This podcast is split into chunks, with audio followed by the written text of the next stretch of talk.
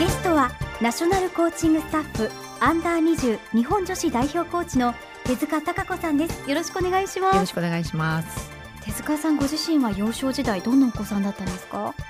えー、っと活発な女子でした。小さい頃からサッカーが大好きでという感じですか？まあ小学校の3年生ぐらいからあの、はい、サッカーを始めたんですけど、えまあ、男の子とこう遊ぶことが多くて、はいまあ、その当時の担任の先生が、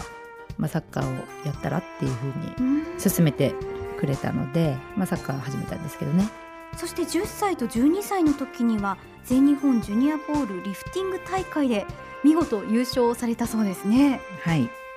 この時はもうすでにサッカー選手になろうかなと思ってましたか？いやその時はあのその目の前のこう与えられたものにこう全力投球みたいな感じだったのであのまだ小学生の頃は、はい、まあそんなに将来なでしこになるみたいなのはなかったですね。まあ、その時なでしこっていうふうに言ってないですけど。当時お友達とかで一緒にサッカーする方っていっぱいいたんですか？まあ、幼馴染で女の子で一緒にやる子はいましたけど、えー、はい。まあ、でも基本的に男の子の中で混じって。混じってやってたので、はい、男の子にも勝っちゃったりとかそういうことはありましたか？まあ、基本的に負けず嫌いなので、はい、男子女子関係なく負けたくないっていうのは ありましたね。そうですか、はい、その後サッカー選手になろうと思ったきっかけはどのあたりですかね？まあ、あのそのボールリフティング大会がきっかけで、はい、中学生の時に、えー、東京にあるあの、まあ、今日テレベレーザって言いますけど、はい、そのチームから、まあ、オファーというかまあ、こういうチームがあるんで、えー、まあ、入りませんかみたいな誘いがありまして、はい、であのまあ、その幼なじみの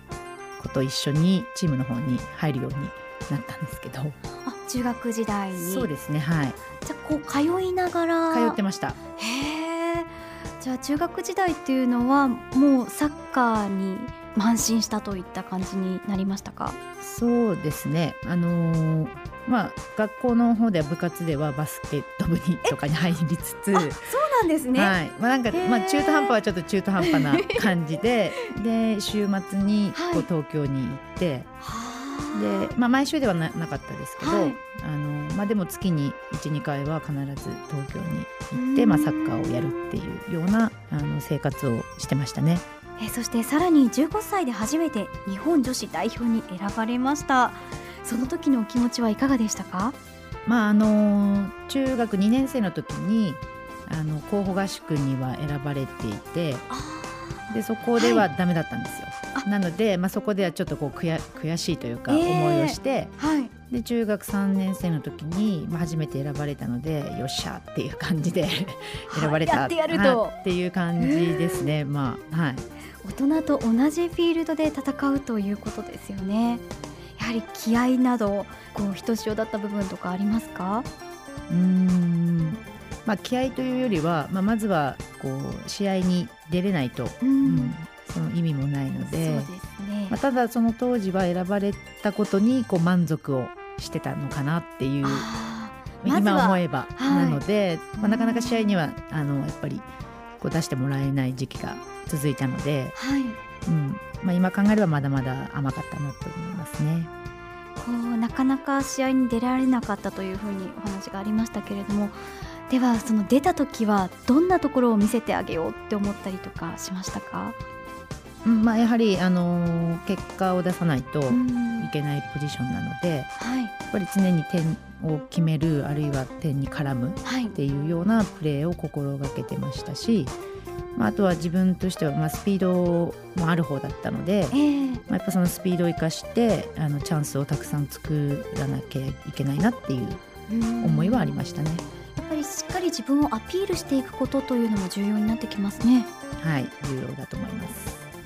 また学業とサッカーの両立。これもまた大変だったのではないですか？えー、っと実は私も高校を2回というかあの一度転校していまして、はい。まあ、最初にいた学校の方ではあのやっぱり、まあ、両立が結構難しいところだったんで、はい。まあ、できるだけそのサッカーを中心にこうやれるところにこうあの編入したんですけど。いやお話伺っていると手塚さんが本当にサッカーのためにこうずっとまっすぐに歩んでこられたんだなというふうに感じます。手塚さんは日本女子サッカーリーグでは優勝3回そして全日本女子サッカー選手権大会では優勝4回に貢献されています。日本女子代表としてはアジア選手権 AFC アジアカップに4回出場と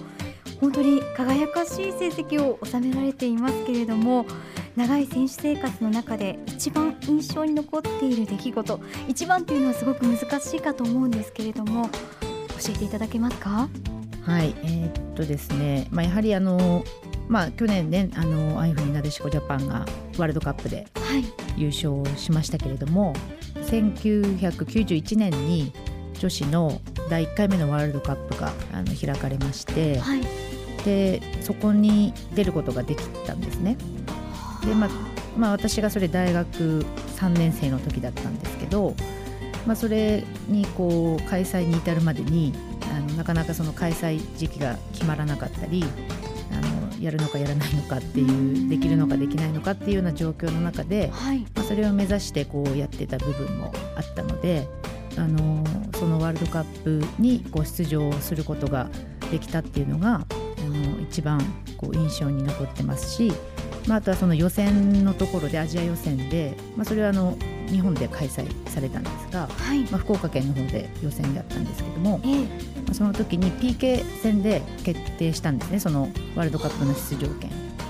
でその PK をもう蹴ったんですよ。あそうなんですね、はい、はい、であのちゃんと決められたのでまあ、今思うと、はい、まあ、その PK 戦はやっぱり忘れられないですね。もうまさにこうゴールに自分の蹴ったボールが吸い込まれていくというそういう瞬間ですよね。はい、なんかこう漫画の世界というか もう自分の目の前のボールと、はい、ゴールとあと相手のキーパーしか見えないようなそんな状況ですね。もうこうスローモーションのように目に浮かんできますけれども、はい、その時のお気持ちってどんな感じでしたか？まあ、その時は本当にもう絶対決めるっていう気持ちでもう集中してたので、はい、うんなんかもう絶対決めるっていう思いだけで蹴りましたね。そして決まったと、はい、あのお話の中でやっぱりすごい強い気持ちっていう言葉が出てくるんですけれどもこう手塚さんはいつもこうまっすぐに強い気持ちを持っていろんなことに挑戦してこられたんじゃないかなと思うんですが辛い時とか何を乗り越えるきっかけとしてきましたか、うん、そうですね、まあ、やっぱりこう長い競技生活の中で、はい。あのまあ、ずっといい時期だったかっていうとそうではなくて、えー、まあ、やっぱりこうなかなか結果が出せずに、まあ、それがスランプっていうふうに言うんだとは思うんですけど、はい。まあ、そういう時期があったり怪我をしてしまって、まあ、1年間プレーができなかったりとか、まあ、そういう時も実際はあったんですけど、はい、やっぱそういう時にはやっぱり周りの仲間の応援というかこう励ましだったり、まあ、家族の協力だったりやっぱそういうものがやっぱり大きな励みになりましたね。その日本女子サッカー界を取り巻く環境というのも非常に過酷だったと伺っていますのでそのうん苦しいやめてしまおうかって思う瞬間とかなかったのかなと思うんですけれどもやめようとは思ったことありますか、まあ、なかなかその女子サッカーがこう苦しい時代も、うん、あのいろいろな企業が撤退したり外国人選手がこうリーグの方に所属していたりとかしたのを、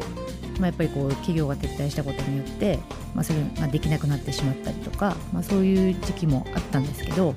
でもまあそこでこう辞めてしまったらそのまま女子サッカーの日が消えてしまうので。まあ、やっぱりやってる私たちが何かしないといけないねっていうような話はお仲間内ではしてた時期もありましたね。やっぱりこう仲間同士でこう士気を高めていくってすごい大事なことなのかもしれませんね。はい